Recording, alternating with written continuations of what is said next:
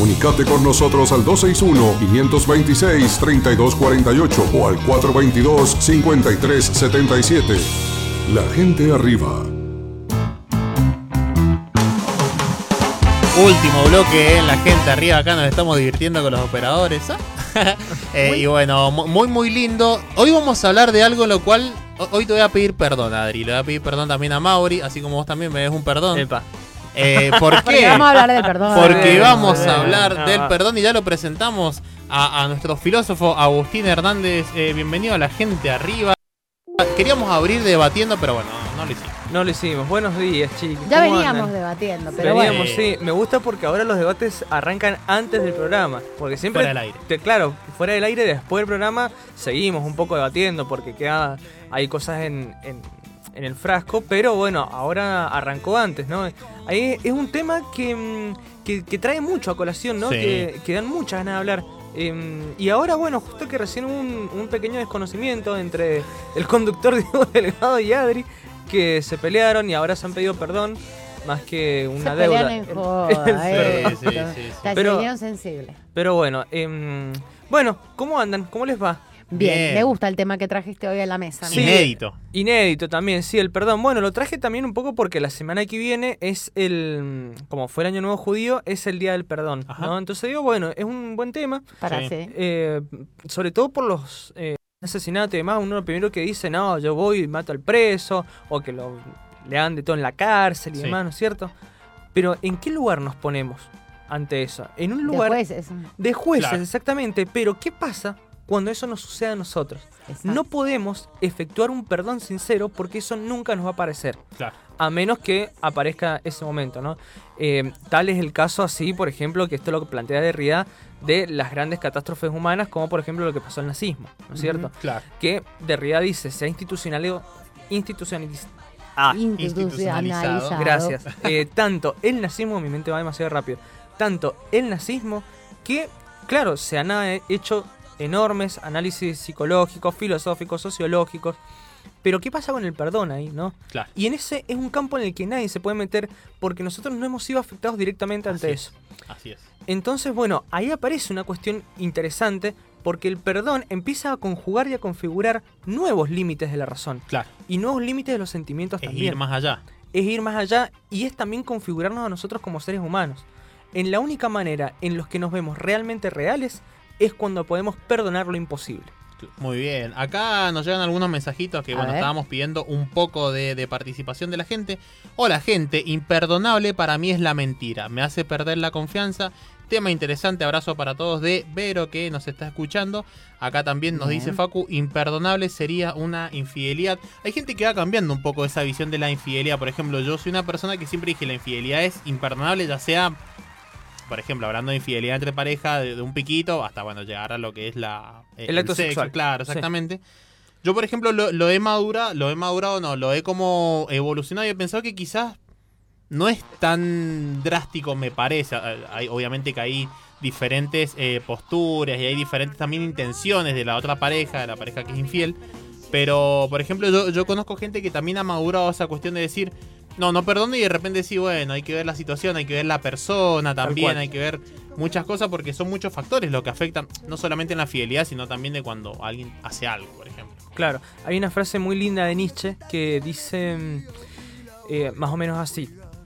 El problema de que me mientas no es que me hayas mentido, sino que nunca más voy a poder confiar en vos. Claro. ¿no? Claro, un poco lo que nos decía Vero ahí en el. Sí. eh, claro. Claro, el tema de la infidelidad eh, confluye mucho con el tema de la traición porque uno cuando está en una pareja pone ciertos requisitos, ¿no? Claro. Eh, ya de última, si en la pareja se quiere plantear una relación abierta, un poliamor, lo que sea, bueno, ya Se es puede. otro tanto. Claro. Pero el tema de la traición, de la infidelidad, bueno, confluye un poco en eso. Sí es verdad lo que dice Diego, que esos límites un poco se han desli- deslindado un poco, se han dilatado también, porque bueno, son otros tiempos los que corren y depende mucho de, de nuestra propia cultura. Sin embargo, Sí. y acá vamos a hacer un giro antropológico, em, estaba hablando el otro día con una persona que no voy a nombrar al aire para guardar su integridad. no, mentira, es con la Yami, que te mando un beso, amor. que em, ella muchas veces me dijo que no cree en el perdón. Mm, puede ser. Que también. no, ella no perdona o ella. Claro. Capaz que perdona, pero no olvida. No, ella no cree en el hecho del perdón, eh, y esto lo voy a traer también por otra filósofa que amo con todo mi corazón, porque cuando uno dice, cuando me han pedido perdón, la gente ha seguido siendo igual, Claro. ¿no? Un poco lo que dice Derrida es eso.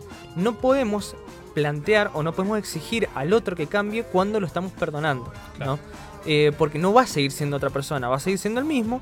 Ah, muy, bien, muy Pero- bueno, claro. Eh, bueno, ahí va un poco. Y yo le dije, pero pará, ¿cómo es que no crees en el perdón? O sea, que no vas perdonando por la vida. No, creo en otra cosa. Y me encontré con esta gran filósofa que amo con todo mi corazón, que es Hannah Arendt, que en su diario filosófico dice que ella tampoco cree en el perdón. Ajá. ¿Por qué? Porque dice, cuando uno perdona, se pone en una situación de desigualdad con el otro, ¿no? Sí, Es decir, totalmente. bueno, el que tiene que otorgar el perdón, y eso se lo explico a la audiencia, quien tiene que otorgar el perdón se pone en un grado mayor, Juez, claro. en un juez claro, ante la víctima. Coincido con Yami. Bueno, justamente eso. ¿Qué pasa? Lo que cree Hannah Arendt es la reconciliación. Exacto. Es en reconstruir el vínculo que se dañó. Claro, a partir de. A partir de ahí, de que se dé una charla, es creo que es más fácil Claro. perdonar o eh, eso, revincularse. Tal cual, porque en uno ahí justamente aparece el tema de la decisión, ¿no? ¿Por qué? Porque uno cuando tiene esa gran charla incómoda de decir, che, me tengo que sentar a esta persona y solucionar el conflicto, Y quiero que termine la charla. y quiero que termine la charla lo antes posible, em, uno lo que hace ahí es poder decidir si el vínculo sí o no, pero lo, ya lo plantea desde una sinceridad y desde la horizontalidad. Igual este tema también da para hablar esta cuestión de eh, como comenzar de vuelta, o sea, que sea un punto de inflexión el perdón eh, para recomenzar algo, porque ya estamos hablando de olvido, ya estamos hablando, creo yo, de, de muchas cosas, porque comenzar de vuelta arrastramos un pasado. Arra- por ejemplo, en el caso de una pareja, arrastras un pasado en conjunto, con los errores, con los aciertos. Es como que no sé, en ese caso, como cuesta en pens- pensar en eh, reiniciar el amor o resetear el amor, se me ocurre a mí. Claro, voy a decir dos cositas y ya un poco para finalizar. La primera es el hecho de que si bien los errores nos construyen, no por ello tenemos que ser arrastrados por los mismos, ¿no? No tienen que ser una carga. Eh, y la segunda es una frase ya un poco para ir cerrando y no robarles más tiempo a los chicos, de un filósofo argentino, que es José Ingenieros. Ajá, Eh, ah, muy bien. Sí, le mandamos un abrazo grande a través del tiempo. Es del 1900 este señor. Y dice, enseñemos a perdonar, pero enseñemos también a no ofender. Sería más eficiente. Perfecto. Pero espectacular. Amo, eh, fan de José Ingeniero. Me Divino. pareció el que mejor detalla la cosa. Yo soy fan de, de tu cierre, Agustín, porque es como que le das la conclusión, que es distinto, porque viste que muchas en muchas columnas nos, nos hemos quedado diciendo, nos falta tiempo, hay que seguir. Tal cual. Y pero también le encontrás como esa resolución, por decirlo de alguna forma. Bueno, en este caso, claro, mucho más fácil no ofender antes que perdonar. Tal cual, totalmente. Totalmente. Muy Pero es bien. un tema que, que sí, así que ya vamos a ver con Agus si, si lo seguimos. Nosotros, obviamente, bueno, agradecerle a él porque no- nos ilumina esas chipitas de, eh, del cerebro que por ahí tenemos medias adormecidas. Agradecerles a todos los, los que nos han acompañado el día de hoy. Y por supuesto, invitarlos mañana a jueves retro por acá por la 103.1 Radio 2 a escuchar lo mejor del rock. Decime vos. Sí, algunos mensajitos que nos llegan antes de finalizar. Yo creo que los defectos se acentúan. Cuando más vieja la persona, si nunca tuvo la humildad de hacerme a culpa, no cambia. Eh, Vero que, bueno, también está participando un poco. Exacto. Aprovechamos a saludar a nuestros operadores, Adrián y Mauricio, eh, que están acá con nosotros, rabiando con nosotros, pero bueno, también eh, disfrutando un nuevo día acá en la 103.1 en La Gente Arriba. Muchísimas gracias por tu columna. Te esperamos el miércoles que viene. El miércoles que viene sí, tenemos otro gran temón. Así que bueno, nos esperamos chicos. Muchas gracias, gracias Adri por la conducción. Y bueno, nos estamos hablando. Por supuesto, por supuesto. Nos vemos. Nos vemos mañana.